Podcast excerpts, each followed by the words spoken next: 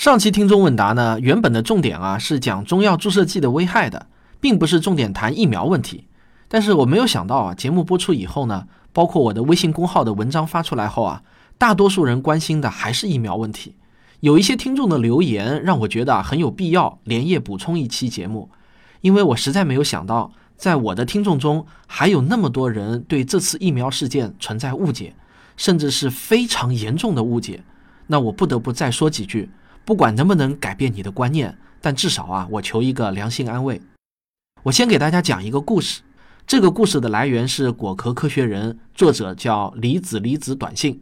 那我仅仅做了一点浓缩，并没有做什么改动。好，特此说明。麻疹疫苗于一九八八年引入英国，引入的前一年内有八点六万名儿童感染，十六名死亡。而在疫苗免费接种计划实施之后。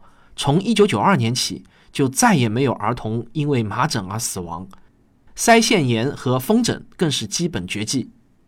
一九九八年二月，著名的医学学术期刊《柳叶刀》上刊登了一篇跟自闭症有关的文章，文章作者是英国皇家自由医院的医生安德鲁·维克菲尔德。这篇论文的结论是，麻疹疫苗有可能导致儿童自闭症，并呼吁暂停接种。但是当时这篇文章并没有被媒体捕捉到。到了二零零二年，维克菲尔德又在另一个没有什么名气的期刊上发布了一篇对自己研究的综述和两份实验报告，声称在二十五个自闭症小孩的肠道中有二十四个找到了麻疹病毒，疑似是疫苗病毒引起的。结果呢，这次就引发了英国媒体的大量报道。当任英国首相布莱尔在媒体质询他是否给自己儿子打疫苗的时候，他拒绝回答这个问题，公众舆论一时哗然。于是，像这样的标题：研究称疫苗引发自闭症，首相居然不给儿子接种，占据了大小报纸头版和评论。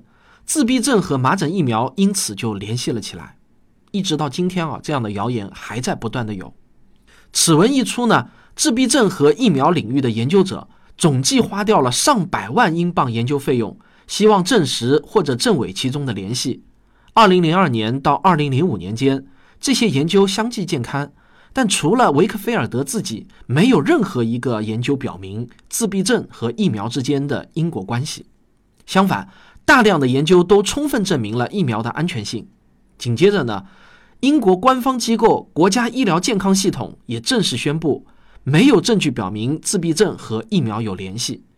实际上，在一九九八年第一篇文章发表的次年，皇家自由医院的另一篇发表在《柳叶刀》上的文章就已经否定了这个结论，而维克菲尔德的同僚则纷纷出面否认证据的可靠性。维克菲尔德本人也于二零零一年辞去在皇家自由医院的职务。然而，却有一些媒体配合挖掘出一些科研人员与疫苗制造和生产相关公司的联系，以阴谋论来质疑他们对疫苗的支持。实际上呢，如果没有制药公司的资助，学术机构根本就无法支撑疫苗的研发费用。这样的指责啊，让研究人员很受伤。在一般人看来呢，自从接种计划实施以来，自闭症诊断率确实在不断的提高。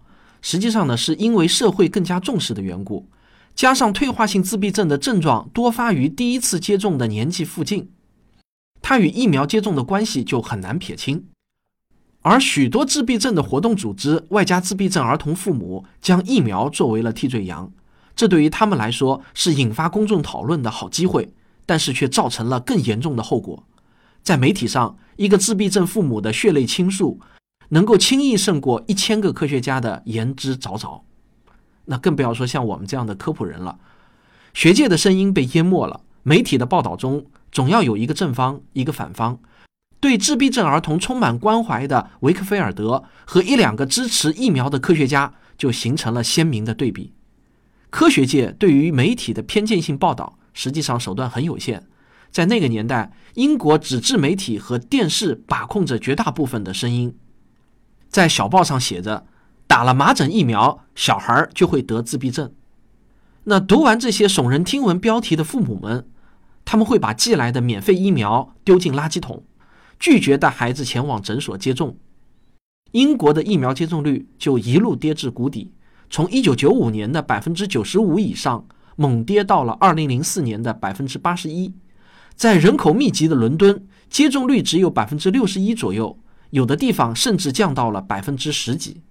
2002年，有高达百分之二十四的父母认为疫苗的危险大于疾病本身，有百分之二十六的人认为政府和医疗机构的说法说服不了自己。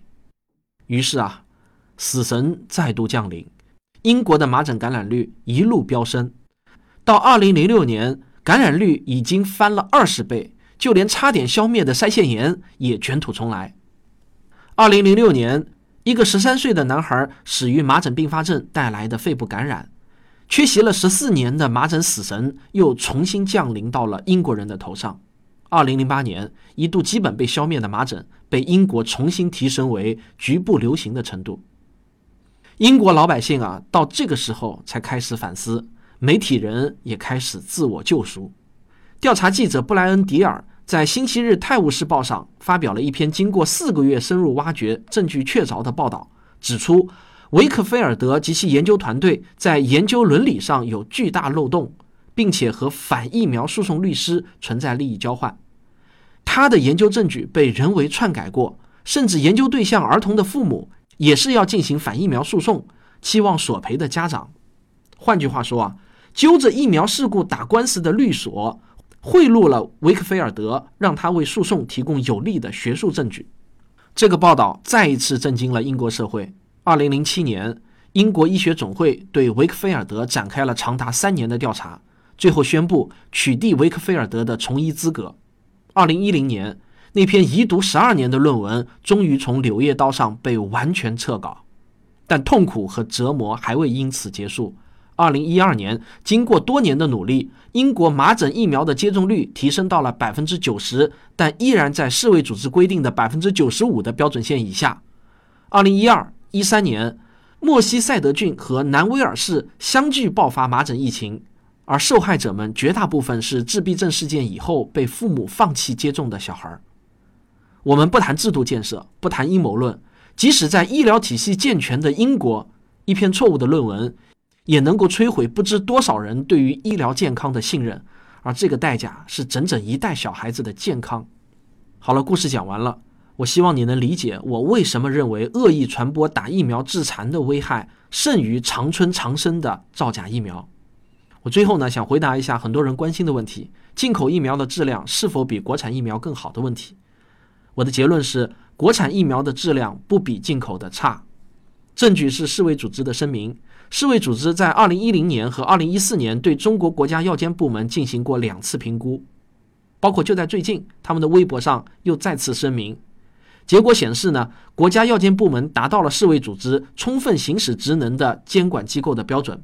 我问了一下疫苗与科学的博主陶医生，为什么这是一个非常好的证据？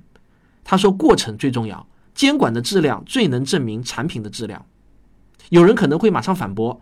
那长春长生那批百百破疫苗被查出效价不达标是怎么回事呢？这不就说明质量不合格吗？可你知道吗？和那批疫苗同时查出的效价不合格的疫苗一共有八个批次，其中只有两个批次是国产的，另外六个批次是进口的。但是这个事实却被很多媒体忽略了。而二零一七年，巴斯德公司的进口五联疫苗有八批不合格，未获准上市。注意啊！我要证明的不是国产疫苗百分百合格，而是证明国产疫苗不比进口的差，打国产疫苗和进口疫苗的风险没有差别。同时，我也明确回答大家，我查了一下，我前天带孩子去接种的就是国产疫苗。其实呢，我当时问也没有问是国产的还是进口的。好了，这就是今天的特别节目，感谢大家的收听，希望大家能够传播分享。为了你，也为了更多的孩子。